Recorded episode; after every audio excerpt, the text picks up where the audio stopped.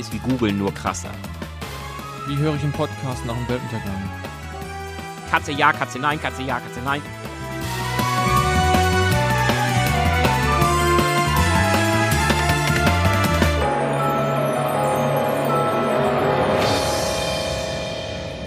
Herzlich willkommen zu unserer zweiten Folge des Podcasts Children of Doom. Wir sind hocherfreut, hier wieder sitzen zu dürfen. Boris Jepsen und ich, Kai Kottenstede. Wir hoffen, schon erste Zuhörer gewonnen zu haben über unsere erste Folge, in der wir viel über die Idee von Children of Doom gesprochen haben. Heute soll es um das erste konkrete Thema gehen, nämlich um künstliche Intelligenz. Bevor wir das machen, aber nochmal ein ganz, ganz kurzer Review äh, unserer ersten Folge. Ähm, wir haben eben drüber gesprochen. Ähm, eine Sache ganz peinlich, zwei Sachen ganz peinlich. Äh, einmal haben wir vergessen, unser tragendes Teammitglied in der Aufzählung zu erwähnen, Sabine Bierlein. Es tut uns von Herzen leid. Du bist eine der wichtigsten Kolleginnen hier im Team, die uns vorantreibt und uns immer wieder mal äh, die Stimmung nach oben bringt, wenn wir an irgendeinem Knackpunkt stehen. Ich glaube, Boris, äh, das siehst du ganz genauso, oder? Jo. Sehr schön, danke ähm, für die Bestätigung. Jetzt noch eine andere Peinlichkeit. Ich habe ähm, mir das nochmal angehört und dann gehört, wie ich gesagt habe, ich war ein leidenschaftlicher Podcast-Hörer und dachte, oh Gott, Leute, die mich kennen, die ich rede nie davon. Ähm, ja, es stimmt. Ich höre wirklich einige Podcasts inzwischen und sehr leidenschaftlich gerne. Aber wenn jetzt irgendjemand denkt, ich hätte behauptet, ich wäre bei der ersten äh, Podcast-Zeit dabei gewesen, als das irgendwie noch wirklich iPods gab, nee, da war ich nicht dabei, aber doch die Leidenschaft ist in der Tat vorhanden. Nur all diejenigen, die mich kennen, jetzt bloß nicht sagen, der Kai redet Quatsch im, im Podcast, nur weil er sich hier irgendwie so hochpumpt. So viel dazu. Also wir sind eigentlich so, naja, die Hilti hat uns gestört. Wir haben ein paar Dinge in der ersten ähm, Aufnahme, wo wir selber nicht ganz so mega happy sind. Wir haben einfach gedacht, ähm, get shit done, wir bringen das Ding jetzt raus und gucken, was passiert. Und versuchen jetzt das, was wir falsch gemacht haben, besser zu machen diesmal. Machen.de. Machen.de, genau. Wie war das nochmal? Machen ist besser als, nee, was mal mit dem, nee, Denken ist cooler als Googeln. Ach, ist doch egal. Du hast mal so ein T-Shirt angehabt. Es gibt auch dieses Machen ist wie Denken nur cooler oder nur geiler. Ach so, oder? das Ding meinst du. Ähm, Gott, ich habe so viele irre T-Shirts, weißt du doch. Dafür bin ich ja. Da können wir mal eine Rubrik draus machen. Ja. Boris geile T-Shirts.de. In der Tat, ja. ja. Äh, nee, ähm, genau. Nee, der, das, das, worauf du, glaube ich, anspielst, ist, äh, da steht drauf, äh, Denken ist wie Google, nur krasser. Ja, genau, das ja genau. Also sehr schön. Haben wir das auch noch? Ähm, ganz kurz vielleicht noch ein, zwei Sätze zum Podcast selber. Ihr könnt ihn abonnieren. Er ist seit ähm, jetzt zwei Wochen online auf unserer Website Children of Doom und er ist auf Spotify und so Gott will, in dem Fall ist Gott dann irgendein Apple-Produktmanager äh, oder ich weiß nicht, wie die Menschen sich dort schimpfen, ist er dann auch schon inzwischen auf iTunes verfügbar. Auf YouTube findet ihr ihn auch. Wir freuen uns über jeden, der uns abonniert. Wir werden jetzt alle zwei Wochen am Dumerstag, Donnerstag, wie wir ihn jetzt äh, umgetauft haben, ähm, eine neue Folge rausbringen.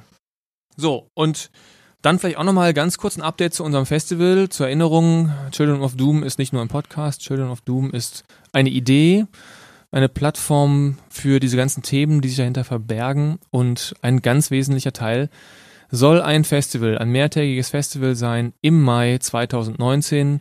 Das treibt uns wahnsinnig um. Und wo stehen wir da gerade, Boris? Fünf Stichworte. Oh Gott, oh Gott, oh Gott, kann ich bis fünf zählen? Lass ich mal nachdenken. Also, ähm, wir kommen auf jeden Fall, ähm, machen wir weiter gute Fortschritte, was die Sicherung des Geländes angeht. Wir hoffen, dass wir da in den nächsten ein bis zwei Wochen ähm, den, die, die Sache unterschriftsreif bekommen mit denjenigen, die das Gelände derzeit verwalten und ähm, ja, ähm, wir haben auch tolle Kooperationen, an denen wir gerade arbeiten. Die Bilder übrigens, was soll man noch sagen? Bilder auf unserem Facebook-Kanal vollem Gelände haben wir schon eine kleine Sneak Preview. Da gibt's echt Bilder, die uns auch schon mal oder euch zeigen, äh, was wir uns vorstellen, wie es aussehen soll. Das ist schon sehr, ähm, das gibt schon einen guten Vorgeschmack, finde ich. Ja. Ähm, ja, wie gesagt, wir arbeiten auch an, an, an Kooperationen. Zum Beispiel werden wir jetzt in, ähm, in Kürze auch mit dem Tim Horn, dem, dem Leiter der ähm, hiesigen Sternwarte sprechen. Ähm, das ist insofern ganz spannend, dass das ist nur ein Steinwurf von dem Gelände entfernt, wo wir Children of Doom ähm, machen wollen und ähm, das passt natürlich hervorragend zu diesem ganzen Themenkomplex Astronomie, ähm, interplanetares Reisen, ähm, Gamma-Bursts bis hin zu den berühmten Außerirdischen und allem. Also das wäre natürlich eine super Sache, wenn wir da eine Kooperation hinbekommen und wir sind da zu jeder Schandtat bereit und ähm, freuen uns natürlich darauf. Auch, auch wir sprechen noch mit anderen, ähm, die, äh, die schon zu unseren, sage ich mal, Themen schon äh, in den letzten Jahren tolle Sachen auf die Beine gestellt haben, die auch schon sehr viel Erfahrung aufgebaut haben. Ähm, zu nennen wäre zum Beispiel der Fabian Westerheide, der ähm, im Bereich ähm, künstliche Intelligenz hier schon eine Koryphäe mittlerweile in Berlin ist. Ähm, ja, und ansonsten, ähm, es geht alles fröhlich weiter. Wir, Call for ähm, Papers? der, wir, wir haben, äh, gutes Stichwort, wir, unser Call for Papers Tool steht jetzt auch, das heißt, ab sofort ist der auch eröffnet. Vielleicht kurze Erklärung dazu.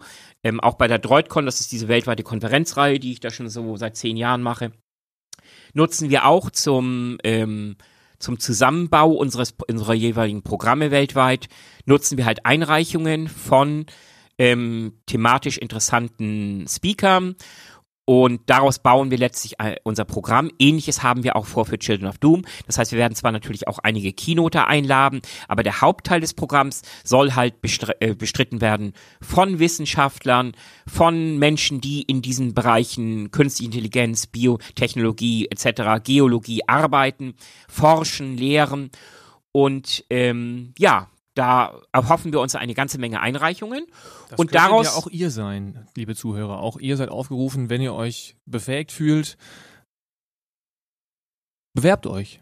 Absolut. Wie gesagt, der Call for Papers ist offen und ähm, ja, dem, aus diesem Grunde haben wir auch, äh, sind wir dabei, ein Programmboard zusammenzustellen. Das sind also ein paar Experten, die letztlich dann auch alle Einreichungen bewerten werden. Und daraus hoffen wir dann ein mega affengeiles Programm im Mai, das heißt konkret vom 17. bis 19. Mai äh, 2019 anbieten zu können. Dazu arbeiten wir natürlich auch sehr intensiv weiter an der Umsetzung der Workstations.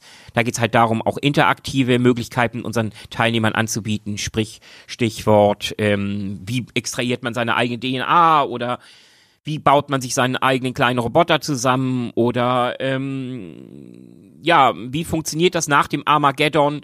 Ähm, wenn da kein Strom mehr da ist, kann ich mir vielleicht aus ein paar Schrottteilen meinen eigenen Stromgenerator zusammenbauen. Wie höre ich einen Podcast nach dem Weltuntergang? Ganz wichtige Frage. Ähm, naja, kommt drauf an. Wenn wir richtig erfolgreich sind, dann fangen wir an, das Ding auf Platte zu, äh, zu pressen, weil eine Platte, das ist das gute, siehe das gute alte Grammophon, die kann man mit ganz simplen Methoden immer noch abspielen. Ähm, hoffen wir mal, dass es nicht so weit kommt. Wir beide auf Platte.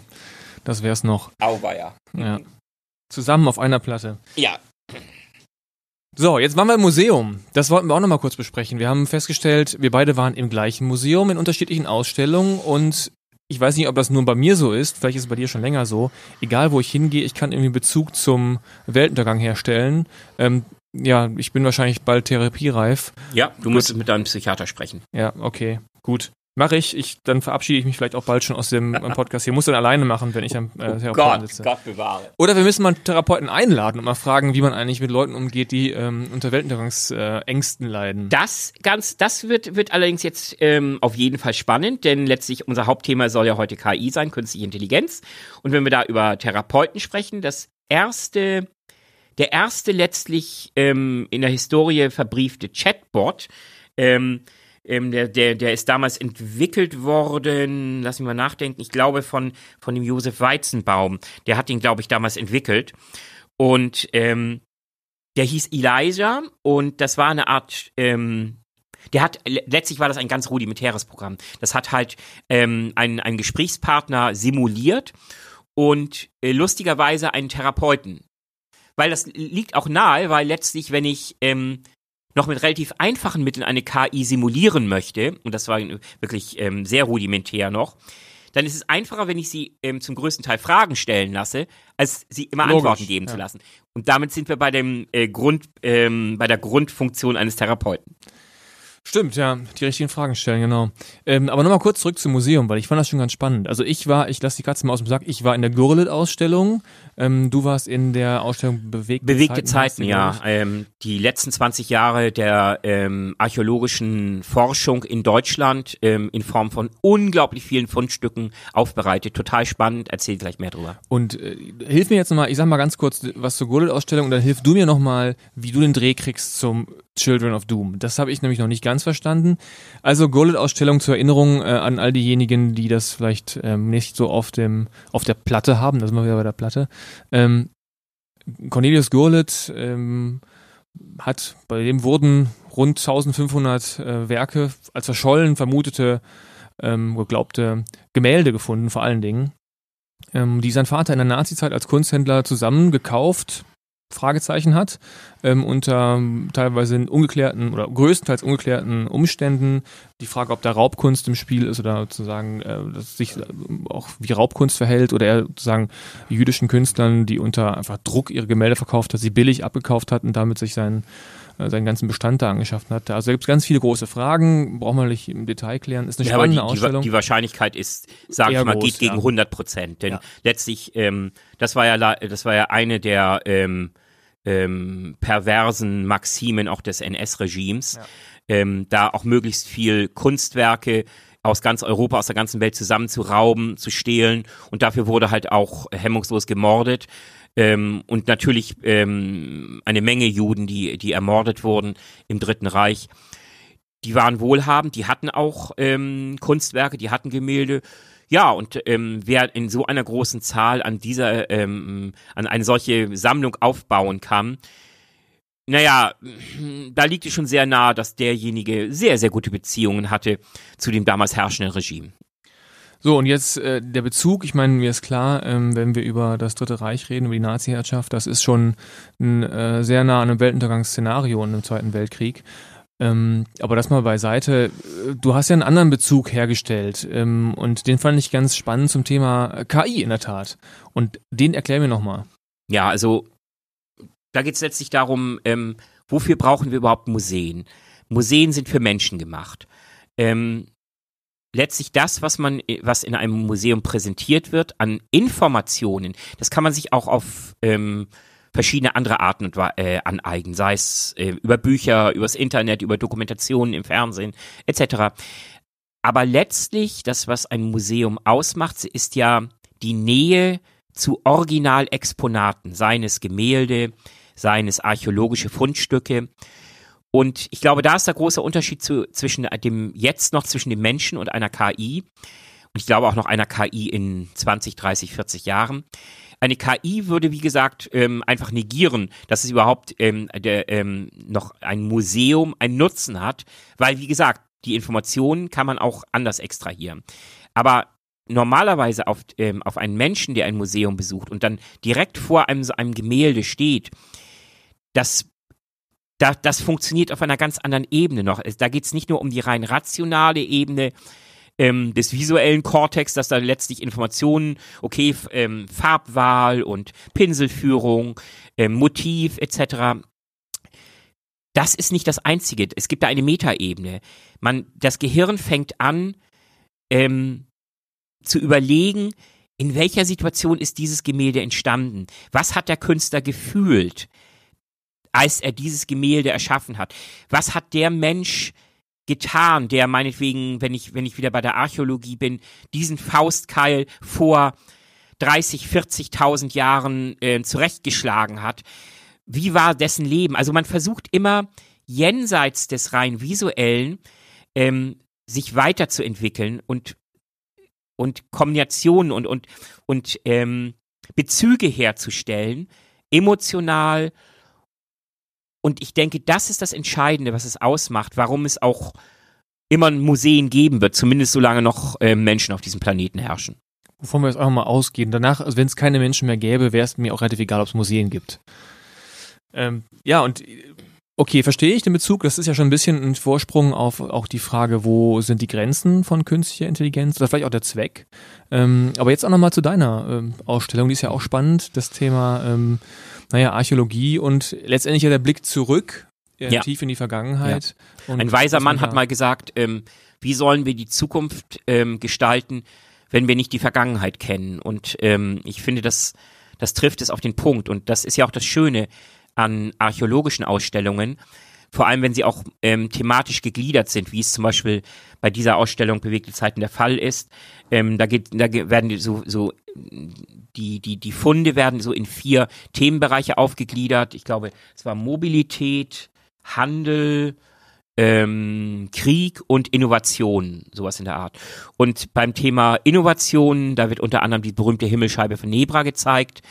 Ähm, das vielleicht erste ähm, Relikt, überhaupt vielleicht das erste, ähm, der erste Gegenstand von Menschenhand gemacht, der ein reales Abbild des Sternenhimmels zeigt. Ähm, und da sind unter anderem die Plejaden drauf, das ist so eine ähm, Sternengruppe, besteht aus sieben Sternen. Und ähm, man konnte, die Wissenschaftler konnten auch nachweisen, dass diese Himmelscheibe benutzt wurde ähm, als eine Art Kalendarium, dass man bestimmte Zeiten, Sommersonnenwende und so konnte man durch den Abgleich des realen Sternenhimmels mit dieser Sternenkarte aus Bronze Wie- und wie Gold. Alt, wie alt ist das Ding? Hast du noch im Kopf? Oh Gott, oh Gott, oh Gott, wie alt ist das Ding? Ähm, ich weiß es jetzt gar nicht auswendig, wenn ich ehrlich sein soll. Ich- Oh, kannst, du, kannst, du kannst ja nebenbei mal nochmal googeln, während ich weiter Muss man jetzt ein bisschen reden, genau. Genau. Ähm, und das ist halt das Spannende. Was mich etwas enttäuscht hat, muss ich ehrlich sagen, ähm, Kritik darf man ja auch äußern. Als ich bei der, in der Ausstellung war, vor, weiß ich nicht, acht, neun Tagen, da ist leider diese Himmelscheibe bereits ersetzt worden durch eine zugegeben perfekte Kopie, Ah. weil offenbar ähm, war die, musste die Himmelscheibe dann irgendwo anders ähm, hingebracht werden. Das hat mich etwas enttäuscht, muss ich sagen. Natürlich, ich bin in keinster Weise Experte genug, um auch nur den geringsten Hinweis ähm, bei dem Betrachten zu haben, ähm, dass es sich hier dann nur noch um eine Kopie handelt und nicht mehr um das Original. Aber da sind wir wieder bei dem, was ich vorhin ausge... Genau, wollte äh, ich jetzt sagen. führt Das sind deine Emotionen. Das könnte Genau. keine KI nachvollziehen, dass du da enttäuscht warst. Richtig, eine KI könnte das nicht nachvollziehen, aber weil die würde sagen, ja, bis, bis fast auf atomarer Ebene könnte das Ding identisch sein, was willst du denn eigentlich? Nein, für mich ist es ja genau diese emotionale Bindung. Insofern war ich äh, ehrlich gesagt davon ein wenig enttäuscht. Andererseits, was mich aber völlig entschädigt hat, war ein anderes Exponat. Ähm, das war in dem Bereich Krieg. Ähm, da ist ein total unscheinbares Objekt, ein etwa drei Meter langer Stock.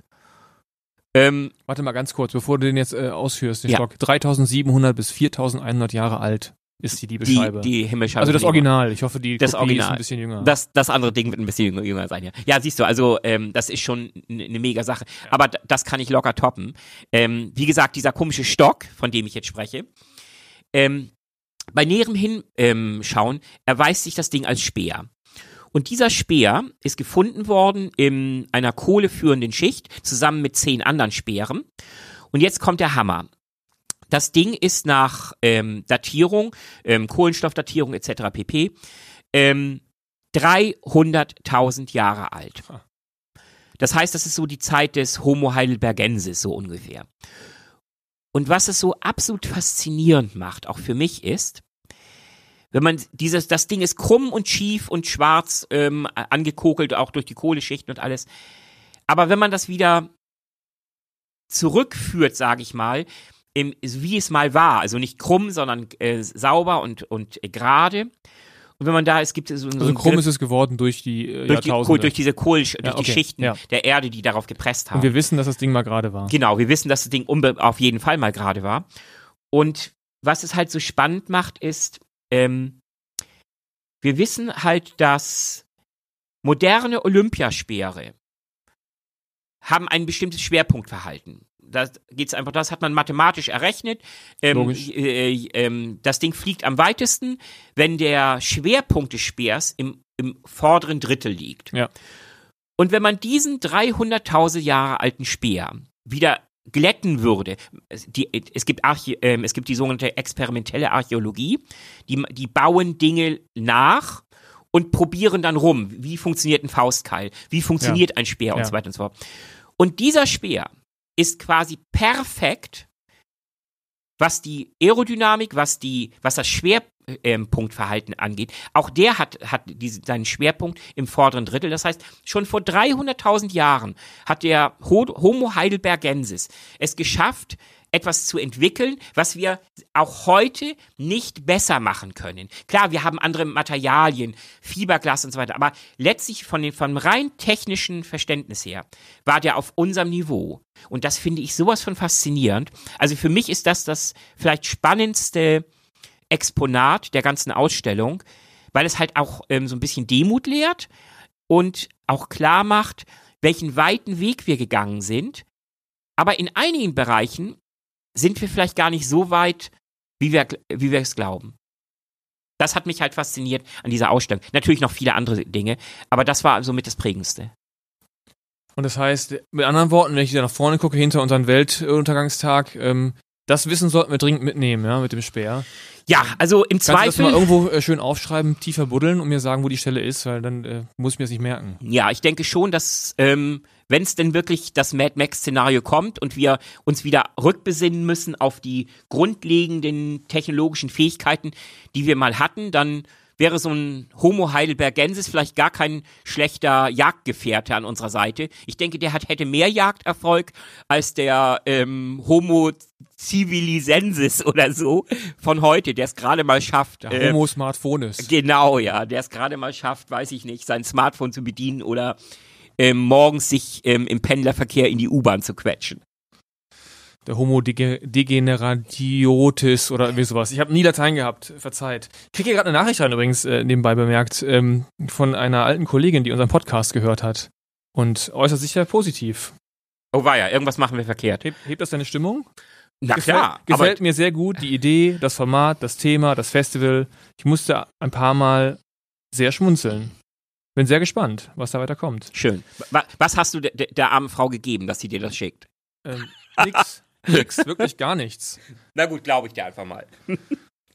ja, Gut, jetzt aber jetzt aber äh, jetzt haben wir schon letztendlich ganz viel angeteasert. Mhm. Ähm, lass uns mal auf das Thema kommen, auf die also tiefer einsteigen auf das Thema künstliche Intelligenz mit all der ähm, unkünstlichen Intelligenz, die wir jetzt hier haben, mal versuchen das Thema zu durchdringen.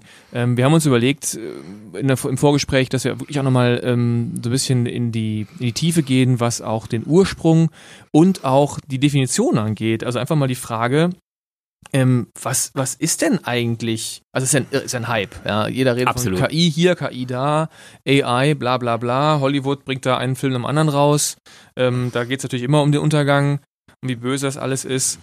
Ähm, aber nochmal, was, was verstehen wir denn unter KI? Jo. Das ist eine gute Frage. Wie gesagt, man begegnet dem, äh, die, diesem Thema mittlerweile gefühlt ähm, hinter jeder zweiten Ecke.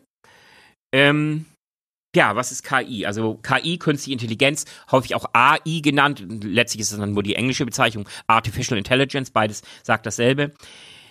Letztlich ähm, ist K künstliche Intelligenz ist ein Programm, das menschliche Intelligenz nachahmt. Ist also quasi eine Art Simulation. Und da gibt es verschiedene Stadien. Ähm, Thema Stichwort Deep Learning werden wir vielleicht später auch nochmal drüber sprechen. Aber das Entscheidende ist halt, am Ende sind es, ist es nur eine Aneinanderfügung von Algorithmen, die darauf trainiert sind, ähm, bestimmte Muster zu erkennen, bestimmte Dinge zu entscheiden, ähm, zu erkennen und dann darauf basierend Entscheidungen zu treffen. Kannst du das nochmal, ich habe das äh, beim Hm? Lesen, also Ja. ich habe ja Informatik mal im Nebenfach studiert. Ja. Und jetzt würde ich mal mit diesem gefährlichen Halbwissen, was ich habe, sagen, das ist doch, das ist ja, jedes Programm macht das. Also Algorithmen sind ja Mhm. quasi die, äh, die, die Grundlage, Algorithmen sind immer drin. Das ist ja auch das, was man dann irgendwie immer hört, Algorithmus hier, Algorithmus da. Ja, Ja. äh, das ist eine, das ist eine Binsenweisheit für jeden, der sich mit auskennt. Die Spezifikation von künstlicher Intelligenz muss ja nochmal sagen, muss ja nochmal anders sein als ein, das alte Programm. Ja, das ist- kennen. Also ich hatte ja vorhin schon äh, kurz Elijah angesprochen von Josef Weizenbaum, der der der hatte halt ähm, In unserer Vorbesprechung allerdings. Genau, ja. Du in musst der, noch was dazu in, sagen. in der Vorbesprechung ganz genau. Letztlich ähm, war, ist Elijah eines der Meilensteine in der KI-Forschung, aber letztlich war Meilen äh, war Elijah st strunzdoof, weil weil äh, Elijah arbeitet noch nach dem Prinzip, das du eben genannt hast. Letztlich ähm, simple das simple Auswerten von ähm, Anfragen von Input im, in, in Form von Ja, Nein oder wenn-dann-Entscheidungen. Also wenn man, wenn man Basic kennt, es gibt if-then, also die ersten Pro Programme, die man ähm, vielleicht so als Kind geschrieben hat, zumindest meine Generation, die, das war eine Aneinanderkettung von, von if-then, ähm, If then, then that. if then, äh, then go to und so weiter und so fort. Und das hat natürlich eigentlich nichts mit Intelligenz zu tun. Aber da, da geht schon los. Schon damit kann man rudimentär künstliche Intelligenz simulieren. Und das ist genau der Unterschied. Bis vor wenigen Jahren waren wir nur an dem Punkt der reinen Simulation. Eigentlich sind wir es auch immer noch. Aber spätestens, als wir auf den Trichter gekommen sind, als Wissenschaftler auf den Trichter kamen, künstliche Intelligenz in Form von Programmcode mehr zu anzugleichen und, und, und ähnlich aufzubauen, wie das menschliche Gehirn arbeitet. Also wie ein neuronales Netz. Das war quasi der Durchbruch. Da ist halt, der Unterschied ist einfach, es geht nicht mehr nur um reinen Input nach dem Motto, ähm, ich gebe dir ein Schlüsselwort vor, äh, lieber Algorithmus, und wenn der, der, der Stichwort meinetwegen, weiß ich nicht, ähm, Kaninchen auftaucht, dann ähm, Gib- sollst Gib du eine Möhre. dann, dann, dann sollst du assoziieren Möhre und Flauschig. Nein, es geht einfach, es, da geht es um viel mehr. Ähm, da geht es letztlich darum, die, die, die neue Ebene, die die neuronale Netze eingefügt haben, ist quasi ein Kurzzeitgedächtnis. Also de, dem Programm wird eine Art Kurzzeitgedächtnis per, auch per Algorithmus verpasst. Das bedeutet, wenn, wenn jetzt eine Information eingegeben wird, dann wird sie nicht direkt nach bestimmten äh, Triggern ähm, verarbeitet und, aus, ähm, und, und dann ähm, als Output rausgeschmissen, sondern gleichzeitig entscheidet das Programm, ist diese Information, die da eingegeben worden ist, relevant, grundsätzlich für mich als Entität oder nicht. Oder für, für diese Programm, nicht nur ist es sie nicht nur relevant für diese Progr Problemlösung, die mir gerade gestellt wird, sondern vielleicht auch für die Zukunft, für andere Pro Problemlösungen. Und das bedeutet, wenn, wenn die künstliche Intelligenz diese Frage, diese Interfrage sich selber mit Ja beantwortet, dann merkt sie sich diesen Input, diese Information. Wenn sie es mit Nein beantwortet, wird es wieder weggeschmissen. Und also du dir letztendlich sind da, werden da, äh, ich sag mal, es werden Entscheidungen gefällt. Es werden Entscheidungen gefällt, aber das Entscheidende, das Entscheidende bei diesen Entscheidungen ist nicht nur, es werden Entscheidungen gefällt in Richtung ähm, totale Fixierung auf den aktuellen Output, Ja. sondern es werden auch Entscheidungen gefällt in, in Bezug auf, wie hilft mir diese Information vielleicht in Zukunft, nicht konkret bei diesem Problem, aber vielleicht bei anderen Problemen weiter. Und wenn man sich das, diesen, dieses Konstrukt vorstellt und das in, in Form von Layern sich vorstellt, das heißt, es gibt nicht nur eine Entscheidungs Schicht, Schichten. Um Layer, ja, also Mhm. Schichten. Es gibt nicht nur eine Entscheidungsebene, Ja. sondern es werden die zig Entscheidungsebenen werden hintereinander geschaltet zwischen dem Input und dem Output. Dann und dann, dann komme ich am Ende zu, zu sehr viel differenzierten Entscheidungen, zu sehr viel differenzierten Lösungen. Vor allem, wenn ich auch noch diese einzelnen Layer auch noch mit, mit, äh, mit bestimmten Gewichtungen verschiebe. Das ist sehr schwierig, äh, das ein, einfach zu erklären. Aber ich kann Hast du auch. dafür, ich, haben wir äh, vielleicht noch ein Beispiel, an dem man das ein bisschen also durchexerzieren z- kann? Zum Beispiel ist es ja so, ähm, Bilderkennung zum Beispiel, ja, ein ganz heißes. Thema heutzutage. Und, oh ja, haben wir und- auch hier bei, bei der Messe mit zu tun. Genau, richtig. Und da ist es halt so, dass im Prinzip nach dem alten System hat man einfach nur einer KI immer wieder, meinetwegen, das Bild einer Katze gezeigt. Unterschiedliche Katzen hat er immer nur gesagt, Katze ja, Katze nein, Katze ja, Katze nein, Katze ja, Katze nein. So. Und da hat das System quasi und das System darüber hat- sich Charakteristika von Katzenbildern erschlossen. Ja, nein, eben nicht. Bei dem Okay. alten System war es letztlich nur rudimentär der Umriss und ähm, und daher war die Fehlerquote sehr hoch, weil Ja. sobald eine Katze meinetwegen nicht weiß oder schwarz, sondern rosa gefärbt war, hat, haben die alten Systeme das nicht erkannt. Weil es war nicht im, in, in, in fest verdrahtet quasi in der KI. Katzen können auch rosa sein. Mhm. So. Arbeite ich aber mit einem neuronalen Netzwerk. Also nochmal, vielleicht ganz Ja. kurz, das heißt doch, ich musste denen vorher sagen, Katzen können auch rosa sein und jetzt muss ich ihm nicht mehr sagen, Katzen können auch, also ich musste denen quasi vorher diesen Nein, Input geben. ich ja? muss ihm, nein, einer guten KI. also früher meine ich, alte, alte Ja, Logik. früher. Ja. Aber einer guten KI heutzutage brauche ich nicht mehr zu sagen automatisch, dass Katzen rosa Die rafft sind. das selber irgendwann. Ja, und zwar aufgrund der Layer. Weil im Prinzip eine, eine neuronale Intelligenz arbeitet halt so, dass die, die Katze, dass, dass das Modell Katze aufgebrochen wird in unzählige unterschiedliche Merkmale. Form der Ohren, Form der Haare, Gesamtform, ähm, Schnurrhaare, ähm, Pfoten, Krallen, ähm, auch in unterschiedlichen Umgebungen. Katze meistens vielleicht ähm, zusammen mit mit mit Flausch mit, mit Mensch, weil flauschig und aus einer unzähligen Aneinanderreihung von Vielleicht Layern. auch, wer, wer gibt mir das Bild? Wenn meine Tochter das Bild gibt, dann ist die Wahrscheinlichkeit, dass eine Katze drauf ist, eher hoch. Siehst du, genau. Und selbst das kann eine äh, künstliche Intelligenz, die auf neuronalen Netzwerken beruht, irgendwann eigenständig erkennen. Weil sie hat dann im Zweifel auch gelernt, dass häufig deine Tochter zusammen mit irgendeiner Katze auftaucht. Das bedeutet am Ende, selbst wenn ich die Katze dann lila anmale, sind genügend andere Indikatoren vorhanden, die der, die der, die der ähm, künstliche Intelligenz sagen, das ist eine Katze. Und letztlich arbeitet so auch das menschliche Gehirn. Weil man könnte ja auch sagen, wenn, wenn ein Baby oder auch ein, ein, ähm, ein Kleinkind du ständig ähm, Katzen zeigst und, und, und ähm, Profis, die alle schwarz oder weiß sind oder, oder gescheckt. Und plötzlich zeigst du ähm, ihm eine lila Katze, dann wird ein Baby oder auch ein Kind niemals sagen, keine Katze oder äh, will ich nicht, sondern ah, Katze. Weil das ist halt ein, ein Prozess, der im menschlichen Gehirn einfach abläuft. Und genau das können wir immer besser auch nicht nur simulieren, sondern auch diese Entscheidungsprozesse. Und dann sind wir wieder bei dem ursprünglichen Thema Kurzzeitgedächtnis und auch Langzeitgedächtnis.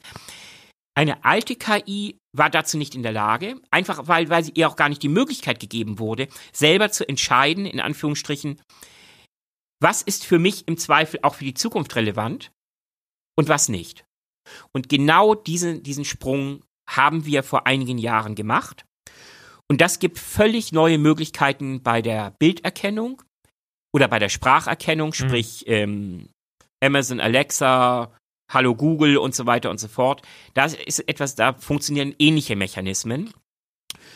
Und interessanterweise, das, das war, glaube ich, ein Schweizer, der da letztlich das Ganze ins, ins Rollen gebracht hat. Also der, der, der ähm, in dem Punkt, ähm, ich glaube, äh, Ho Sepp Hochreiter, genau, Sepp Hochreiter und Jürgen Schmidhuber, die haben letztlich durch ähm, Big Data Training im Zusammenhang halt auch mit einer völlig neuen Hardware, mit einem völlig neuen Hardware-Ansatz dem Ganzen zu einer Art Durchbruch verholfen. Und das Ganze hat auch einen speziellen Namen, das nennt sich LSTM, also ähm, LSTM steht für Long Short Term Memory.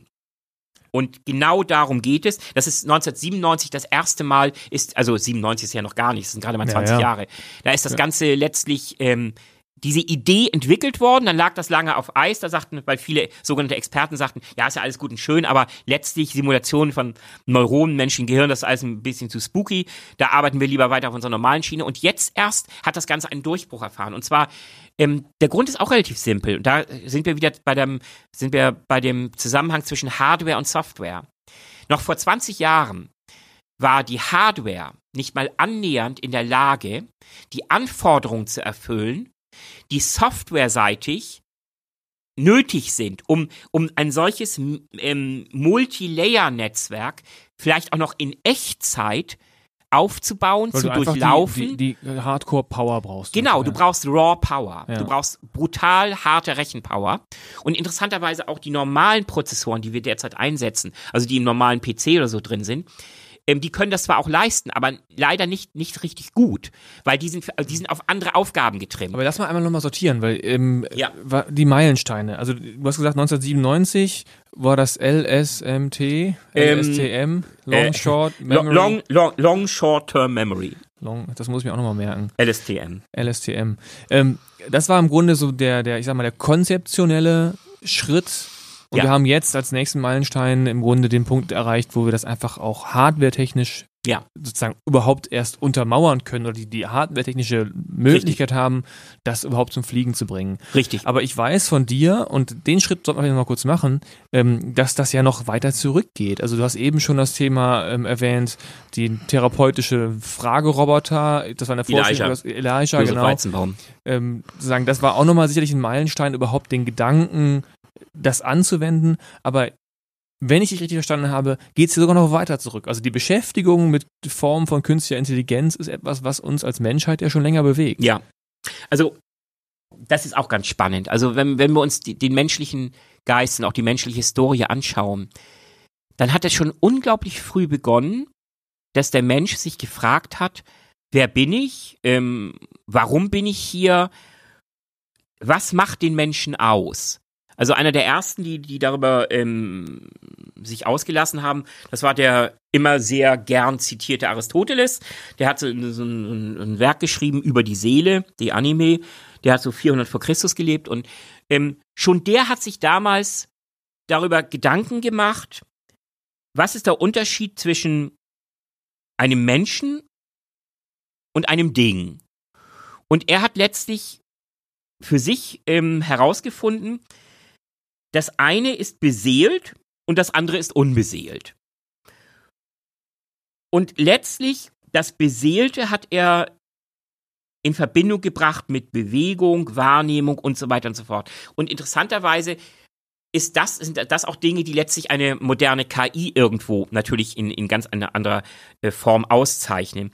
Also damit begann es letztlich. Und wieder den Punkt, dass die Griechen alles schon mal durchdacht haben. ja, also die, die alten Griechen, ähm, die waren wirklich gut drauf, das muss man schon ehrlich sagen.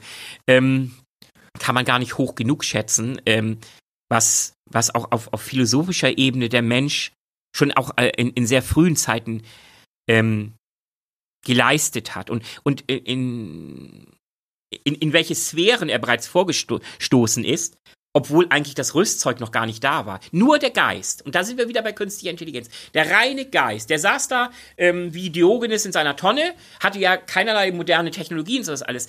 Ähm, es gab keinen Grund, schon nachzudenken über beseelt, unbeseelt, Maschinen und so weiter und so fort. Und trotzdem haben es Menschen immer wieder getan. Und, und, und ganz spannend ist so um, um und bei, um, um Christi Geburt rum, ich weiß nicht, plus, minus, weiß nicht, ein paar Jahre, da gab es einen unglaublich spannenden Menschen, natürlich wieder ein Grieche, äh, der Heron von Alexandria.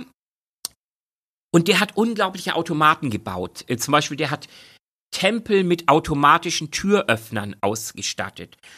Der hat Mün die ersten Münzautomaten der menschlichen Geschichte hat der gebaut. Da schmiss man so seine Bronzemünze oder Kupfermünze in einen Automaten und bekam dann so ein kleines Schälchen mit geweihtem Wasser. Und ähm, der hat auch den, ein, ein Wahnsinn, der hat einen Ball konstruiert, ein, eine, ein, eine Metallkugel, die hohl war, die aber links und rechts so Auslass, äh, so ähm, Auslassröhrchen hatten. Und diesen Ball hat er ähm, drehend gelagert und hat darunter ein Feuer gemacht. Und was passierte? Durch den, durch den Druck, durch den Dampfdruck, der dann entstammt, fing dieser Ball an zu rotieren. Also im Prinzip so eine Art Dampfmaschine. Richtig. Er hat im Prinzip die erste Dampfmaschine gebaut. Und man muss sich das mal vorstellen, wenn dieser Mann, und das war so, so um und bei Christi Geburt, wenn dieser Mann auch noch über, sag ich mal, einige grundlegende Dinge, die, die theoretisch man hätte auch schon bauen können, verfügt hätte, wie, wie Dichtungen zum Beispiel. Und ähm, eine, zum Beispiel eine, eine, eine Übersetzung, ein, eine Caravanwelle oder also jedenfalls, wenn er diesen Schritt noch gemacht hätte, die grundlegende Entdeckung, dass Dampfkraft Energie erzeugt und diese Energie kann wiederum in Arbeit umgewandelt werden, dann hatte dieser Mann im Prinzip die Chance, die erste Dampfmaschine zu bauen, ungefähr 8800 oder 1700 Jahre bevor James Watt äh, das Ding wirklich, wirklich entwickelt hatte. Da müssten jetzt alle Elektriker umdenken, wenn das so wäre. Ja, aber und Dann gäbe es nämlich nicht mehr Watt. richtig, genau. Dann gäbe es ja ein Heron oder so. Ja. Aber noch, noch mal vielleicht etwas konkreter. Ähm, was mich auch so fasziniert an, an Heron ist, ähm, letztlich hat er auch das erste Programm entwickelt. Und da wage ich mich vielleicht ein bisschen auf dünnes Eis, aber wie definiert man ein Programm, eine, eine, eine, eine, eine Software? Ähm, letztlich ist es eine Abfolge von Befehlen. Und Heron hat unter anderem einen ein Wagen gebaut, der über zwei ähm, unterschiedliche Achsen verfügte, die beide voneinander unabhängig ähm, bewegbar waren. Und er hat Seile um diese Achsen gewickelt und mit einem, in einem Kasten hat er diese Seile mit, mit, einem, mit einem Gewicht verbunden. Und wenn er dann dieses Gewicht freigegeben hat, dann, dann entstand Zugkraft auf den Seilen und diese Seile fingen an, die Achsen, um die sie gewickelt waren, in Bewegung zu setzen. Hm. Er schaffte es sogar über Flöcke, die er strategisch gesetzt hatte, diesen Wagen wie von Geisterhand zu steuern, indem quasi ähm, der, der Wagen plötzlich wie von selber scheinbar nach links oder nach rechts steuerte. Und letztlich ist dieses Seil analog, wenn man das vergleicht, quasi nicht weit entfernt von einem Programm. Mhm. Weil auch ein Programm letztlich nur eine vorgegebene Abfolge von Befehlen abarbeitet bis zu einem bestimmten Resultat. Also letztlich, wenn man es sehr weit fasst, dann sind das die Anfänge von, von Programmen und auch von künstlicher Intelligenz in, in, in letzter Konsequenz. Ja. Zwischendurch gab es dann immer noch mal die Lochkartengeschichten. Die Richtig, ja. Es gab halt äh, das Mittelalter, ähm, der Albertus Magnus ähm, war da auch aktiv. Ähm, der hat ähm, quasi sprechende, der sprach von sprechenden Bildern. Ähm, ähm, das war so der erste Schritt Richtung Roboter, Automaten und sein, äh, sein Schüler Thomas von Aquin, der hat, hat dann, ähm, wohlgemerkt sein Schüler, der Schüler von Albertus Magnus, hat das Ganze verteufelt, weil das, das, das ist ähm, gegen das Göttliche und so weiter und so fort. Ja, die hat Diskussion haben wir auch heute noch, ja, also die Verteuflungsdiskussion. Absolut. Müssen wir auch noch drauf kommen. Absolut, da schauen wir mal in, ähm, schauen wir mal zum, beim Papst vorbei. Naja, wie auch, wie auch immer. Also letztlich es geht ja auch bei, es geht, geht bei, bei autonomen Systemen, Robotern, KI, es geht auch, auch immer um Energie. Und halt das, was damals Heron mit, mit, mit dem Seil und der, und der Schwerkraft machte, das, da fand man im Mittelalter dann quasi ähm, heraus, dass, dass das Uhrwerk letztlich noch ein viel besserer Motor sein kann, um Bewegung zu erzeugen. Und jetzt sind wir bei dem, was du eben gesagt hattest. Ähm, natürlich das ganze Thema ähm, Webmaschinen zum Beispiel. Mhm. Das sind die Vorläufer letztlich der Lochkarten. Ähm, eine totale Katastrophe, als der, der, also, der, der, der, der erste. Unfassbar, also ich finde Webmaschinen hm? äh, in dem unfassbar faszinierende Maschinen, ja. äh, Webmaschinen und in Louis Dagnells Buch kommt das Thema ja auch vor. Ja. Und das hat mich wirklich wirklich fasziniert, ja. was da schon für eine Intelligenz drin steckte. Also da noch keine künstliche, aber mhm. ja, in der Tat, das ist zu sagen, das sind so Vorboten von Programmierung gewesen. Richtig. Richtig. Die ersten, die ersten Lochkartensysteme waren, ähm, ähm, waren, die, waren die automatisierten Webstühle. Eine totale Katastrophe damals. Eine ganze Industriezweig, eine, eine ganze Generation von Arbeitern stürzte in die Armut. Ähm, Hunderttausende von Menschen waren damit beschäftigt, an Webstühlen ihr, ihr kärglich äh, Brot zu verdienen. Und plötzlich kam da dieser automatisierte Webstuhl, der in einem Bruchteil der Zeit ein Vielfaches an Output erzeugen konnte. Einfach nur dadurch, dass er ähm, über gestanzte, damals waren das noch Holzbrettchen, über gestanzte Holzbrettchen konnte er immer wieder dieselben automatisierten Muster, Schritte ja. hm. ähm, ausführen ja. und damit auch Muster in den Stoffen erzeugen etc. pp. Totale Katastrophe rein vom gesellschaftlichen her. Ein Riesenfortschritt auch vom, auch für die Gesellschaft, natürlich der Weber hat das damals anders gesehen. Interessanterweise habe ich letztens bin ich hatte ich eine Diskussion mit einem Taxifahrer. Ähm, da sprachen wir natürlich, als er mich, ich war da in Hamburg und wir sprachen halt über das Thema Uber und vor allem Klar. dann auch autonome ja. ähm, ähm, Fahrzeuge und er meinte, ach, das wird ja noch alles eine Ewigkeit dauern. Also das werde ich wahrscheinlich nicht mehr erleben. Das hofft er auch irgendwo. Ähm, und ich sagte ihm, ja, ich drücke Ihnen alle Daumen, aber ähm, so wie es im Moment aussieht, sind wir bereits unglaublich weit, was Laserscanner, Liga, also äh, Entfernungsmessung. Die, die, gleiche Diskussion habe ich ja hier, ähm, haben wir nicht, oder, oder ich versuche sie immer wieder anzustoßen in, in, mit meinem Team, mit meinen Kollegen hier aus äh, der, der PR-Abteilung, wo es ganz viel darum geht, Text zu schreiben. Ja. Und meine, ich würde mal behaupten, so wie Pressemitteilungen geschrieben werden, das kann relativ schnell auch die KI. Also da sind wir ja, ich meine, das ist ja bekannt, es gibt da schon äh, auch schon relativ komplexe Dinge, die geschrieben, ganze Romane schon äh, von künstlicher Intelligenz erzeugt worden sind. Mhm. Ehrlicherweise eine Pressemitteilung ist noch einige Größenordnung von der Komplexität niedriger als, ähm, als äh, ein Roman. So, und wenn, äh, das ist letztendlich nur eine Frage des Investments und dann müssen sich hier wir alle, inklusive mir, irgendwann die Frage stellen, wenn das in den nächsten zehn Jahren passiert, was ist eigentlich dann noch mein Job? Ja, also hm. das gibt es schon. schon. Ja, natürlich. Das gibt es schon. Natürlich. Wetterberichte, das, Sportberichterstattung. Das klar. begann genau gerade die Sportberichterstattung schon vor Jahren. Ja. Ähm, sind da erste Programme geschrieben worden, die letztlich in sehr relativ simpler Art und Weise Sportnachrichten ähm, sogar mit leichten Variationen ähm, verarbeiten, weil letztlich geht es nur darum, relativ simpel, bestimmte Ergebnisse. Sport ist da das Einfachste. Ähm, irgendwie zwei Mannschaften spielen gegeneinander, da gibt es sie und die Spieler und am Ende kommt ein Ergebnis raus.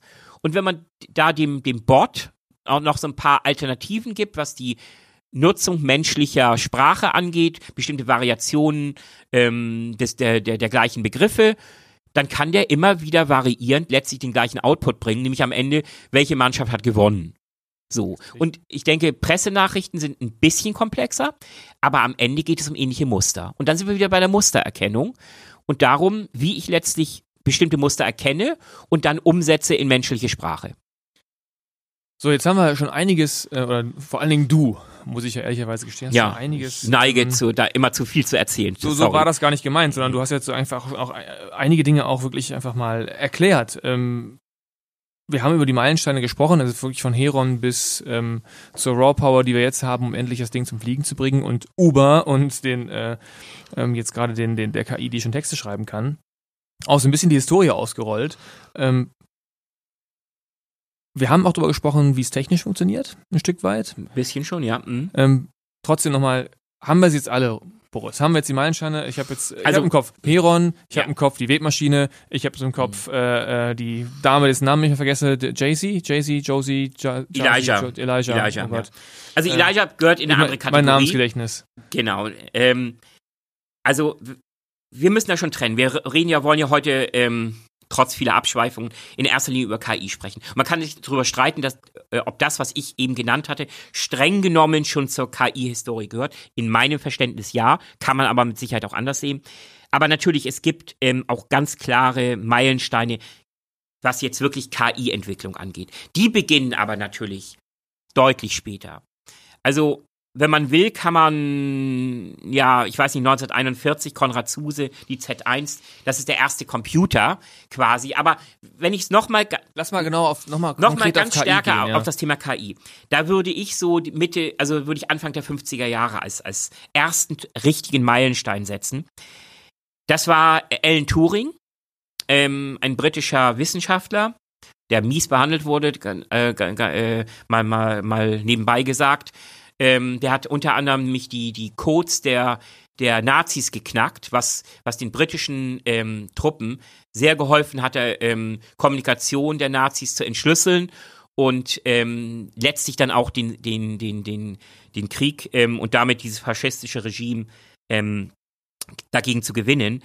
Aber ähm, er war leider homosexuell und das kam überhaupt nicht gut an in der damaligen Gesellschaft und dementsprechend ist er quasi auch in den Selbstmord getrieben worden. Aber das nur am Rande, da geht es jetzt um, um moralische das Fragen. Ist die äh, Enigma-Geschichte. Genau, ja. Genau. Er Schöner hat, Film dazu übrigens. Ja, stimmt, ja. absolut. Ich glaube, ähm, wie hier heißt er, der, der, der Sherlock Holmes-Darsteller äh, spielt, ähm, spielt den Alan Turing da ähm, in dem Fall. Ja. Ähm, ich, ich suche es gerade schon, ich suche es mal gleich raus. Gleich ja, mach das mal. Also wie gesagt, dieser, dieser Mathematiker, genialer Mensch, ähm, der hat den sogenannten Turing-Test entwickelt damals. Es war 1950 und letztlich ging es darum, dass er gesagt hatte, wenn, wenn eine Maschine so programmiert werden kann, dass, wenn sie sich mit einem Menschen, der in einem anderen Raum ähm, ist, wenn sie sich mit dem unterhält, aber unterhalten in dem Sinne noch nicht über Sprache, sondern nur über den reinen Bildschirm. Also auf Textbasis ähm, quasi ähm, wird ein Gespräch ähm, geführt. Und 30 Prozent der, der Menschen, die in dieser Konversation mit der Maschine sind, halten die Maschine letztlich, ohne sie zu sehen, für einen Menschen. Dann wäre dieser Turing-Test bestanden. Und das ist eigentlich der Meilenstein, weil da begann, da begann also das erste Mal die Frage, wann ist die, eine Maschine im Zweifel ein Mensch, beziehungsweise wann, genauer, wann wird eine Maschine als Mensch wahrgenommen? Ohne dass man sie sieht, okay, Haut, Haare, Augen, Ohren, wenn es letztlich nur um ein einziges Kommunikationsmedium geht und man kann, hat keine anderen ähm, Informationen als nur rein ähm, die, diese, die direkte maschinelle Kommunikation. Also im Prinzip, wenn ich, ich schaue mir nur das Ergebnis an Genau. und muss daraus ableiten können, oder die Frage ist dann, kann ich dann überhaupt noch entscheiden, ist es ein Mensch oder Ja. ist es eine Maschine? Genau. Und ähm, interessanterweise vor einigen Jahren hat jemand behauptet, seine, sein Computer, also wir reden damals 1950, das heißt, das war vor fast 70 Jahren.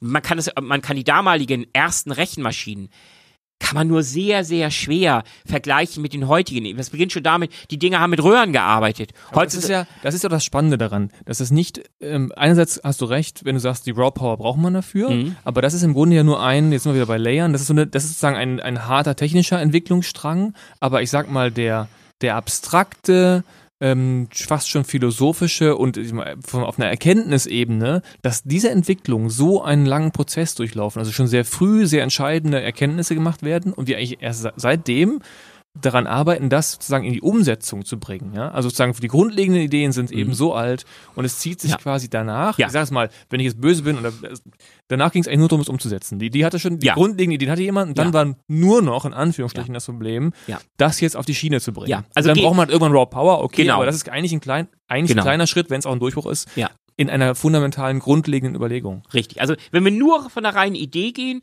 dann können wir, dann, dann, dann haben wir schon Heron erwähnt. Wenn wir von der allerersten ansatzweisen Umsetzung reden, dann müssen wir eigentlich Turing ähm, wirklich als, als den ersten nehmen, der auch konkret da auch schon dran gearbeitet hat. Ähm, kurz nach ihm kam Marvin Minsky, der hat, hat das erste Mal über die sogenannten künstlichen neuronalen Netzwerke ähm, theoretisiert. Das, was heutzutage halt der Standard jetzt ist. Dann kamen halt die 60er, da ist das Entscheidende halt der Josef Weizenbaum, von dem ich schon gesprochen hatte.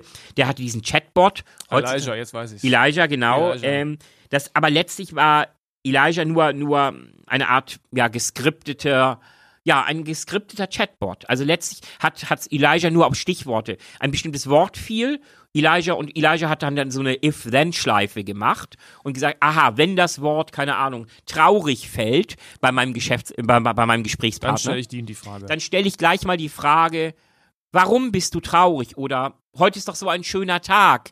Ähm, was bedrückt dich? Also letztlich äh, wurden nur die richtigen Knöpfe gedrückt. Das hatte eigentlich nichts mit echter Intelligenz zu tun. Da ging es halt nur um eine reine Simulation, das, d- den Anschein erwecken, als ob. Aber es ist auf jeden Fall ein wichtiger Schritt.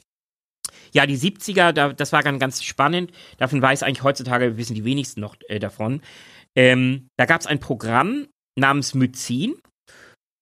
Und das hat, das hat etwas Tolles geleistet. Das war ähm, von, äh, aus, es kam äh, im medizinischen Bereich entwickelt worden. Und dieses Programm hat als erstes es geschafft, teilweise besser als menschliche Ärzte bestimmte Diagnosen in den 70er Jahren. in den 70er Jahren, ja, für Infektionskrankheiten bestimmte Diagnosen zu stellen und sogar schon Therapievorschläge zu machen. Das war meiner Meinung nach ein, ein heutzutage sehr, eher ähm, zu wenig gewürdigter Schritt, weil da waren wir schon wirklich, da war, das war eigentlich das erste Mal, dass eine Maschine einen Menschen unterstützt hat bei bestimmten wichtigen Entscheidungen, bei, bei, bei Problemlösungen und Entscheidungen. Und das ist eigentlich das, wor- worauf wir ja auch im Moment in, in der aktuellen ähm, Forschung hinaus wollen. Im Moment, wir, wir forschen ja im Moment nicht an, an dem autonomen System, das, das selber ähm, alles Mögliche macht. Im Moment geht es in erster Linie noch darum, ähm, KIs zu entwickeln, die Menschen dabei unterstützen bei bestimmten Aufgaben.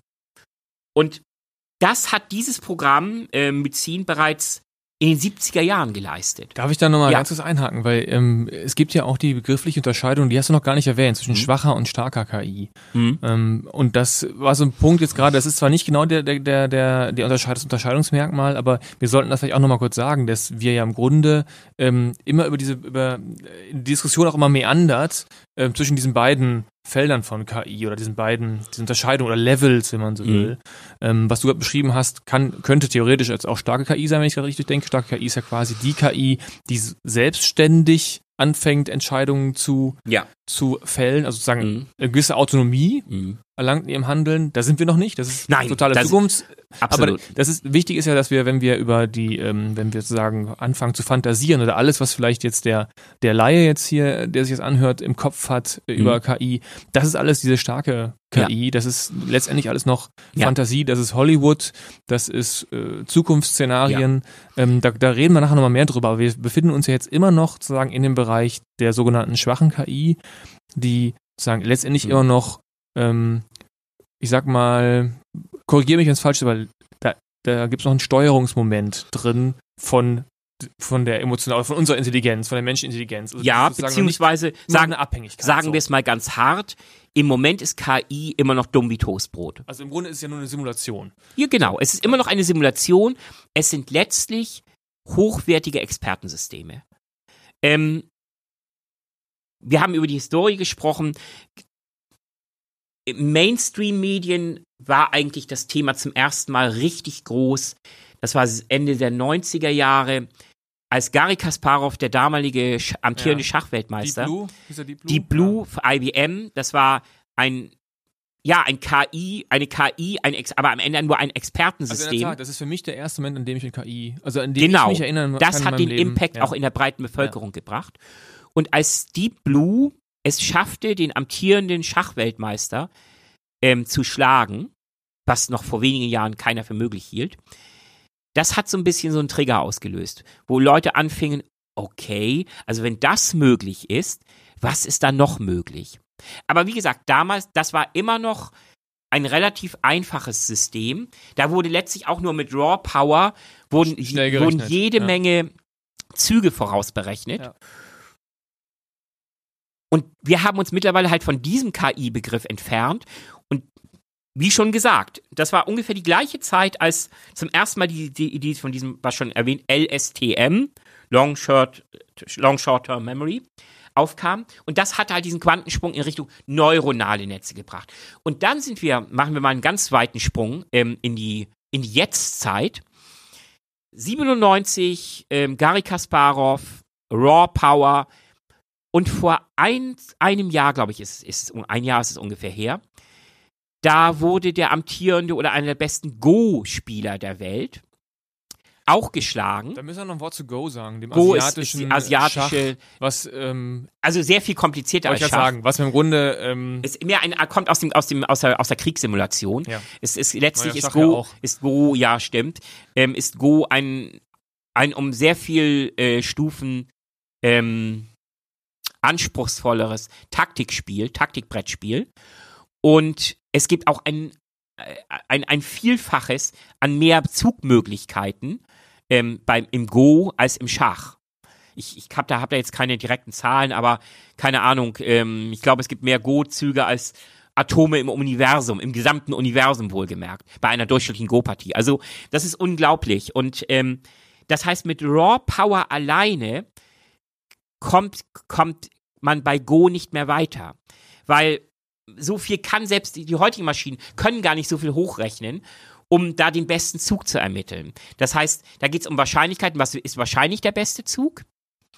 Und vor allem geht es dann auch wirklich darum, ja, andere Strategien zu entwickeln als die reine Rechenpower, nämlich ähm,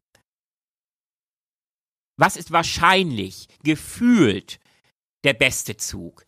Und das Maschinen ist können, vermutlich auch in Abhängigkeit von dem Gegner. ja. Also Na, ja, nein, also, also nein, so weit sind wir noch nicht. Das wäre dann die nächste Stufe. Wenn, wenn ein Computer selbst die, sage ich mal, den Seelenzustand ähm, des Gegners analysieren könnte. Aber er kann ja, äh, oder das sozusagen das Spielverhalten. Also das ja, natürlich. Das kann, das kann eine, das können Maschinen mittlerweile sogar sehr gut, dass sie sich einstellen auf die rein tech, auf den technischen ähm, Spiellevel des menschlichen Gegners. Absolut, ja. Ähm, ich war da schon wieder einen Schritt weiter. Du wolltest schon aus dem Gesichtserkennung Genau, und so, ja. oh ja. Denn das ist natürlich dann, das wäre die Königsdisziplin. Wenn eine Maschine mir gegenüber erkennt, dass ich heute echt äh, scheiße drauf bin, weil ich mies geschlafen habe, meine Beziehung ist gerade in die Brüche gegangen und auch sonst läuft's nicht Du so musst jetzt richtig. hier keinen Seelenstriptease machen. Also, Okay, das ist okay. Ähm, dann bin ich natürlich noch eine viel leichtere Beute von KI. Ähm, so weit sind wir zum Glück noch nicht. Aber wer weiß, wo wir in, weiß ich nicht, weiteren 30 Jahren sind. Nein. Okay, haben wir die Meilensteine? Ja, also ich glaube, das sind so die, die entscheidenden Meilensteine, wenn man über die Entwicklung der KI spricht. Ja, wie ich schon sagte, ähm, diese, diese Go-Sache ist interessant. Vielleicht auch noch ein kurzer Hinweis. Ähm, auch ganz entscheidend und auch, auch denke ich mir, auch äh, vielleicht noch der, der, vielleicht der jüngste und wichtigste Meilenstein ist vielleicht der, dass egal ob Go oder Schach, mittlerweile KIs so universell einsetzbar sind, dass man ihnen noch nicht mal mehr Regeln vorgeben muss, damit sie ein gutes Ergebnis oder ein perfektes Ergebnis erzielen. Was ich damit sage. Das heißt, das heißt konkret, ich kann, äh, wir sind an dem Punkt, ich kann, wenn ich eine gewisse KI mit einer gewissen Mächtigkeit habe, mhm. kann ich sagen, hier ist ein Schachspiel, leg los. Und ich muss dir ja. nicht die Regeln des Spiels also, erklären. Ich muss, ich muss der KI letztlich nur noch sagen, hier sind 20.000 Spiele. Das sind, ich brauch, muss ihr auch keine 20.000 Spiele mehr geben. Ich muss ihr nur noch sagen, das ist ein Schachbrett das sind die Figuren und jede Figur so darf so und so ziehen. Genau das ist passiert. Also so wie ich meiner Tochter beibringe, das genauso mache ich es auch meiner Tochter. Hier sind die, die Bauern dürfen so, also das dauert genau. lange, bis sie es immer alles genau. behalten hat, aber genau. Genau. Ja, also so lange dauert es übrigens nicht. Gutes Beispiel. Ähm, vor zwei Jahren oder so hat, ähm, ich glaube, es war, es war wieder Go, hat, hat, ähm, hat, hat dieser, dieser, ein Computer, der immer noch zum größten Teil ein Expertensystem war, hat diese, hat diese, diesen, diesen Go-Sieg erzielt. Und vor einigen Monaten hat man einen anderen Computer ein, mit einer anderen KI, mit einer sehr viel besseren, elaborierten KI genommen und gegen diesen diesen Computer spielen lassen, der den, den Go-Weltmeister geschlagen hat. Ich glaube, es war Go äh, oder Schach, will ich mich nicht festlegen. Und das Spannende war, diesen, diesem up, up, abgedateten Modell hm. mit, mit der neuesten ja. Generation von KI hat man keinerlei, nicht eine einzige Schachpartie gezeigt, sondern hat ihm einfach gesagt, okay, das sind die Regeln, leg los. Und der hat, trainiert wurde er nur dadurch, dass er gegen sich selber gespielt hat. Und dann ließ man ihn auf diesen. Also er hat es quasi einfach durchdacht. Er hat es einfach, er hat, er hat erlernt, für so. sich erlernt das Spiel okay, und auch die Finessen, die taktischen Finessen des Spiels hat er für sich erlernt. So, das ist nochmal äh, vielleicht nur wichtig zu unterscheiden. Das heißt, vorher, also jetzt das, der, äh, das System, was zuerst gewonnen hat, von dem ja. was vor zwei Jahren, genau. dem hat man noch eine große Anzahl von Spielen eingespeist, die der quasi Genau. Der, der wurde immer noch hat. trainiert im Prinzip, denn letztlich muss man jede KI muss trainiert werden. Ja. Und den hat man noch trainiert mit jeder, mit Unmengen, ich weiß nicht wie viel, hunderttausend von Schachstellungen, ähm, ähm, Eröffnungsspiele, Mittelspiele, Endspiele und so weiter und so fort. Komplette Partien aller Weltmeister von 300 Jahren Historie. Und damit wurde er letztlich auch nur, wurde ihm nur Feuerkraft gegeben. Und die, die neue KI hat letztlich nur gesagt, okay. Ist das denn eigentlich dann mehr ähm, als einfach nur eine Datenbank von, von Stellungen, die dieses System hat und relativ schnell sozusagen Stellungen erkennen kann? Oder hat diese damalige Variante auch schon daraus Schlüsse gezogen? Also konnte es schon abstrahieren von einer konkreten Stellung auf dem Schachbrett? Ich glaube, ich kenne mich jetzt mit Go gar nicht aus, mhm. aber beim Schachbrett ist es vielleicht auch besser nachvollziehbar. Da gibt es bestimmt, ich kann dem ja geben, folgende Stellung mhm. und dann gibt es gewisse Szenarien, wie das Ding ablaufen kann. Das kann mhm. ich diesem System einfüttern mhm. und das kann ich in hunderttausendfacher Zahl machen. War das denn letztendlich, wie muss ich mir das vorstellen? War das eine Datenbank und die System konnte einfach auf diese ganzen Szenarien immer zurückgreifen, wenn es sozusagen in diese Szenarien Letztlich gelaufen ja. ist? Letzt Oder konnte es schon abstrahieren und sagen, wenn Szenarien so und so aussehen, ja, wenn sich sozusagen sowas, ich sag mal, in Menschensprache zusammenbraut, dann läuft das typischerweise so ab und ich weiß, was ich tun muss. Also gab es eine Abstraktion, da war es einfach letztendlich ja, eine lange Liste von Szenarien und der musste sich nur die richtige rauspicken und sagen, ah, wenn das so ist, kann ich so agieren. Also, wie ich schon sagte, am Ende ging es um rohe Rechenkraft. Ja, es ging letztlich noch, ja. darum, ähm, viel weiter als jeder andere, jeder nur denkbare menschliche Gegner vorauszuberechnen, was ein bestimmter Zug an Folgewirkungen hat. Nicht nur im nächsten Zug, sondern auch im übernächsten Zug, im überübernächsten Zug. Und ja. da reden wir nicht von gute Schachspieler oder, oder Weltklasse-Schachspieler können meines Wissens ähm, 10, 20 Züge vorausberechnen. Vielleicht auch mehr. Wahrscheinlich die Weltmeister können, können noch mehr. Aber irgendwo ist, ist ein Limit erreicht. Mhm. Vielleicht sind es 30 Züge, aber irgendwann ist Feierabend. Es Ist geht, ja unerheblich. Im Prinzip kann Genau, Raw aber Power kann darüber für eine. Maschine gibt es Ja. diese Limitierungen nicht. Und der neue Schritt, ich versuche gerade nur mal Ja, und der neue Schritt ist einfach, dass die Maschine auch nicht mehr jede Menge Beispiele brauchte, was erfolgreiche Züge sind oder nicht, Mhm.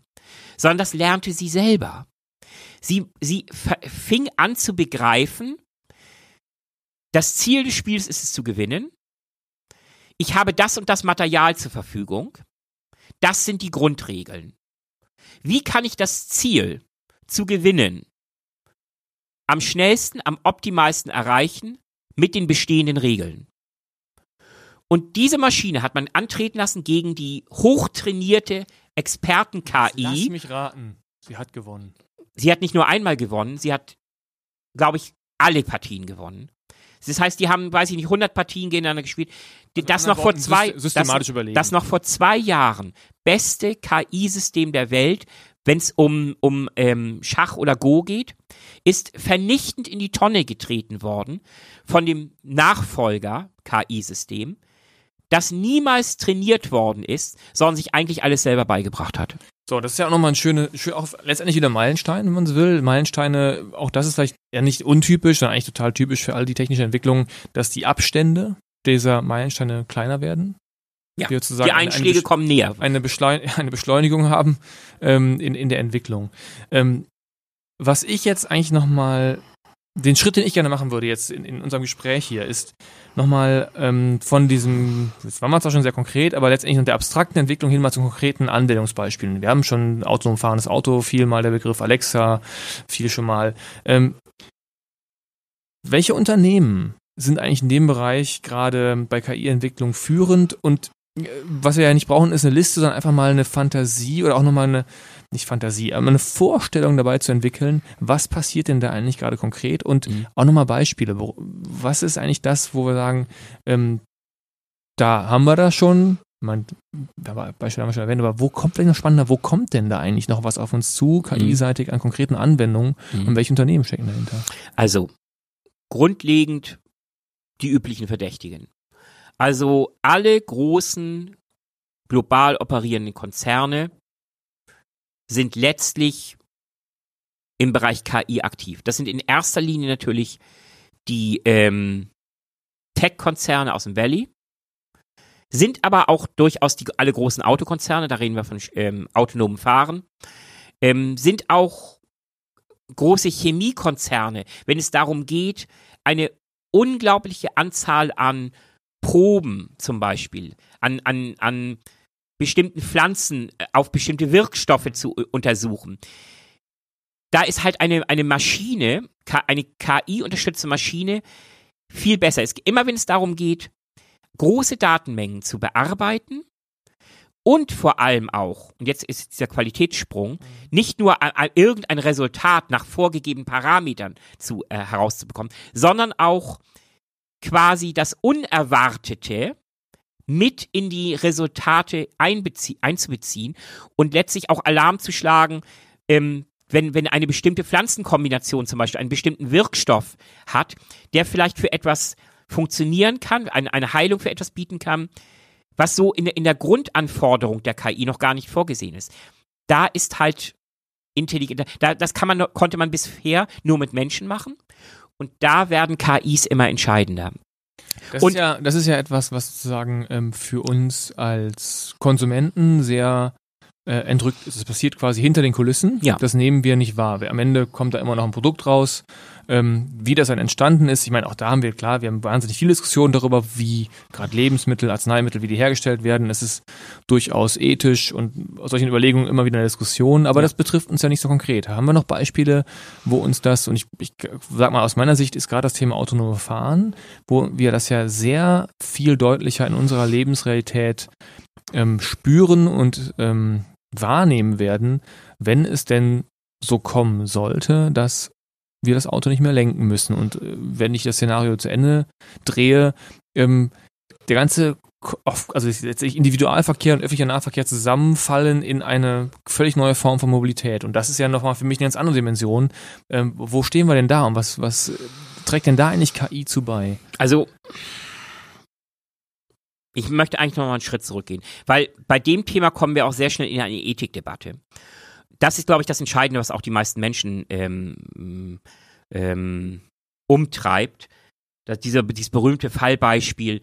Ja, was ist, wenn, wenn das Auto plötzlich in, in Bruchteil einer Sekunde erkennt, der Unfall ist nicht mehr vermeidbar, ähm, wie mache ich es jetzt? Fahre ich, es gibt nur zwei Möglichkeiten, fahre ich in den alten Opa rein, der schon 80 ist, eigentlich ja, das meiste, sein, sein, sein Leben schon gelebt ja. hat, oder, äh, oder ähm, ähm, äh, fahre ich das Kind über den Haufen, ja. das schon noch sein ganzes Leben vor sich hat.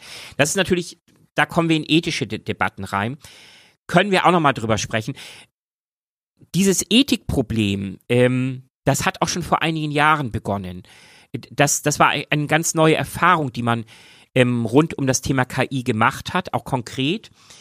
Ähm, ja, du hast von, von gefragt, welche Unternehmen sind konkret in dem Bereich unterwegs. Microsoft zum Beispiel hat ähm, irgendwie 2016, glaube ich, war das, zum ersten Mal es versucht, einen eine künstliche Intelligenz, einen sogenannten Chatbot, ähm, Tai oder so hieß das Vieh, haben sie ins Netz gestellt und gesagt und aufgefordert einfach mal, füttert Tai mit Informationen.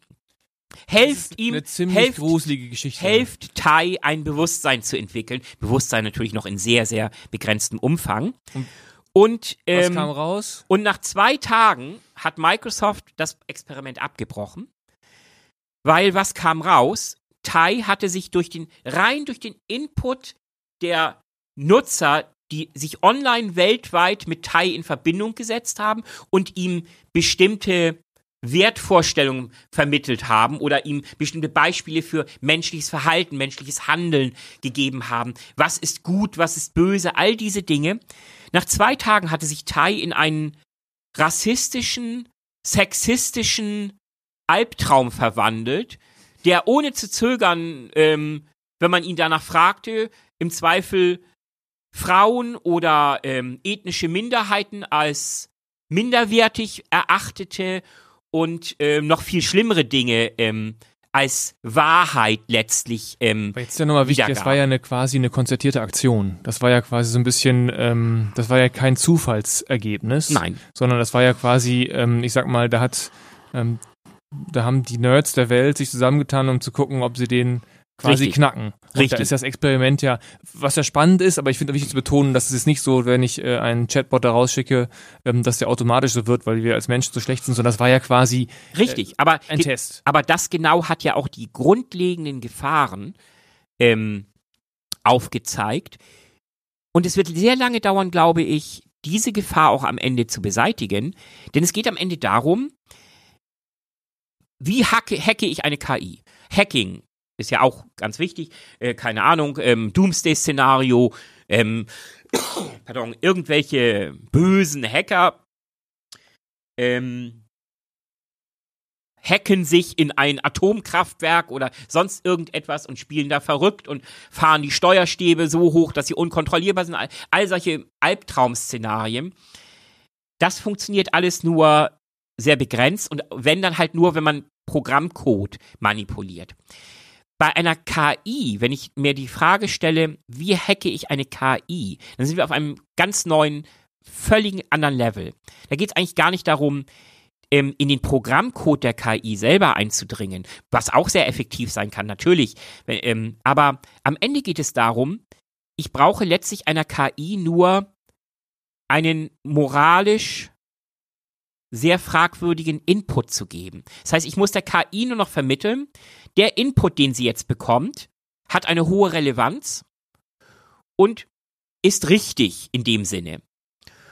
Und auf diese Weise kann ich äußerst effektiv eine KI hacken. Und das hat dieses Teil, diese Teilgeschichte vor zwei Jahren gezeigt. Und vielleicht, um ein weiteres Beispiel zu bringen, Jetzt sind wir ja schon ein bisschen in den, in den Bedrohungsszenarien, ne? oder in den, in den Down.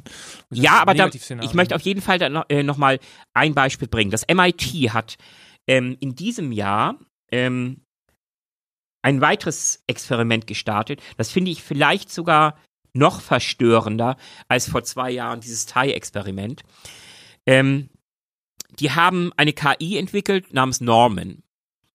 Nomen ist Omen. Norman, wer, wer ähm, Hitchcock-Fan ist. Ähm, Psycho, Norman Bates. vielleicht einer der Alp, eine, eine der albtraumhaftesten Figuren des, des, der Kinogeschichte der letzten 100 Jahre. Ähm, sie haben Norman gefüttert mit bestimmten Informationen und haben ihm ein, danach einem Rorschach-Test unterzogen. Rorschach-Test, äh, vielleicht kurze Erklärung, das ist dieses, dieses Psycho-Ding, man, man, man nimmt, man, man nimmt ein, ein, ähm, ein Blatt Papier, macht da einen Farbklecks draus, faltet es in der Mitte, macht es wieder auf und das, was aus diesem Farbklecks entstanden ist, das soll ein, ein menschlicher Proband, soll dann sagen, was siehst du? Ganz intuitiv, ganz spontan. Eine Blume oder was Assoziationen weiß ich. quasi. Genau. Und dieses Spiel hat man auch mit Normen getrieben. Allerdings mit einer winzigen kleinen Vorbedingung. Die, das Grundtraining, das Norman bekommen hat über seine Umwelt. Also, wie gesagt, KIs muss man ja trainieren. Und das Grundtraining, das Norman bekommen hat, waren einfach nur Bilder von sterbenden oder toten Menschen. Man hat also eine Unzahl von, von, von Bildern Norman gezeigt, wie Menschen in, bei Unfällen ums Leben kommen, bei Verbrechen ähm, und so weiter und so fort. Und dann hat man den Rorschach-Test mit ihnen gemacht. Und wo meinetwegen ein, ein, ein Farbtext äh, gesetzt wurde und ein Mensch meinetwegen, keine Ahnung, einen, einen Schmetterling gesehen hat, da antwortete Norman, ähm, Mensch wird von Schrotflinte erschossen. Hm. Und beim nächsten Bild hat ein Mensch meinetwegen gesehen einen niedlichen Hund. Daraus machte Norman, Mensch fällt in eine Häckselmaschine. Und jetzt sehen wir schon, wo das hinführt. Letztlich ist entscheidend, welche Grundinformation, welches Weltbild, was ist relevant. Das ist entscheidend, was ich einer Maschine, wenn, was ich einer Maschine vorgebe. Daraus versucht sie mittels ihrer KI Intelligenz zu abstrahieren und, und, und Muster und Verbindungen wieder aufzuzeigen aus dem, was sie letztlich vorher gelernt hat. Da fragt man sich dann schon, was hat man eigentlich Alexa alles gefüttert?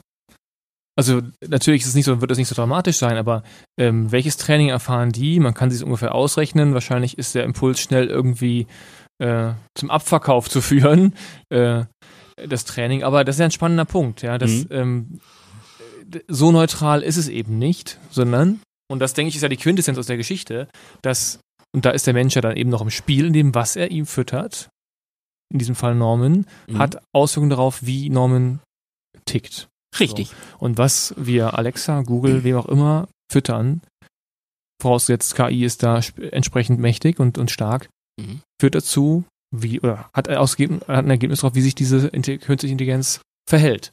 Ja. Und, und das ist ja irgendwie, für mich ist wieder ein spannender Punkt, weil da sind wir dann doch wieder im Rennen als Menschen und haben sozusagen die Hand dran. Aber da, noch. Richtig, noch, klar. Ähm, aber, und das ist ja auch wieder der, da sind wir wieder in so einer Situation, dass technische Entwicklung so oder so genutzt werden können und genau. per se erstmal keine normative Aufladung haben, sondern sie bekommen, sie werden normativ, sie werden moralisch oder unmoralisch, ethisch oder unethisch durch das, was wir ihnen mitgeben. Genau. Wie auch bei Menschen. Die Dualität des Menschen. Das Ding von Jungs, einer meiner Lieblingsfilme, Full Metal Jacket. Wie auch immer. Ja, ähm, Kommen wir jetzt und, und da, daher ist auch das Entscheidende vielleicht, dass wir, es ist wichtig, dass wir immer noch die Kontrolle darüber behalten, wie Maschinen lernen, welchen Pool an Informationen sie bekommen. Da sind wir beim Thema Hacking. Und der, der nächste Schritt ist auch, dass wir bitteschön immer noch verstehen, wenn plötzlich, das ist jetzt der nächste Quantensprung, wenn anfangen, wenn Maschinen anfangen mit Maschinen zu sprechen dass wir auch da immer noch die Kontrolle darüber behalten, worüber sie sprechen. Auch da gab es ein spannendes Experiment ähm, vor, ich weiß nicht, einem Jahr oder so. Da sind wir wieder bei Unternehmen, die daran arbeiten. Wir, wir sind schon, also wir haben schon Microsoft haben wir schon durch, die haben arbeiten daran, Google natürlich arbeitet daran, das MIT arbeitet daran. Die Blue war von IBM. Die Blue war von IBM. Auch Facebook arbeitet sehr intensiv an dem Thema KI. Und äh, Facebook hat, äh, die, die, deren KI-Expertengruppe hat ähm, auch vor einiger Zeit ein spannendes Experiment gemacht. Sie haben einfach zwei KIs miteinander zu, ähm, kommunizieren lassen. Einfach über Gott und die Welt, über alles Mögliche. Die sollten sich austauschen. So wie wir beide hier. So wie wir beide gerade. So. Und nach, auch da nach einer relativ kurzen Zeit, ich weiß nicht, wie lange es gedauert hat, merkten die menschlichen Überwacher dieser Kommunikation, diese KIs entwickelten eine eigene Sprache.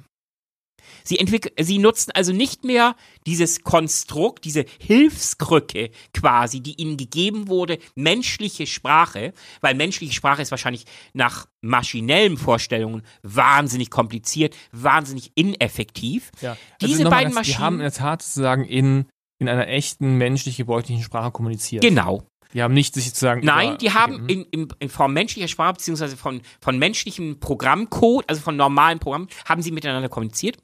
Und nach einer relativ kurzen Zeit fingen sie an, ihre eigene Sprache und letztlich auch Computersprache ist ja auch nur eine Art von Sprache. Ja, ja. Sie fingen an, eine völlig neue Sprache zu entwickeln, die die menschlichen Überwacher nicht mehr verstanden. Und das ist natürlich eine völlig neue Qualität. Denn wenn du ein Gespräch zwischen zwei Menschen, anderen Menschen folgst und die sprechen meinetwegen, weiß ich nicht, Chinesisch. Und du kannst kein Chinesisch. Dann mag das vielleicht ein bisschen un unbehaglich sein, m, vielleicht auch eine peinliche Situation, das, das gehört sich eigentlich nicht, wenn, wenn, du, wenn du Teilnehmer eines Gesprächs bist und, und man nutzt eine Sprache, die du nicht. Aber wie auch immer, ähm, du gehst natürlich nicht davon aus, dass die gerade auf Chinesisch darüber sprechen, wie sie den, den Kopf abhacken. Hm. Naja, ich weiß ja nicht, in, in welchem Umfeld du dich normalerweise Du bewegst. musst ganz schnell sagen, Zeit Jan und abhauen. Okay. Aber jetzt bei der KI, ja, who knows?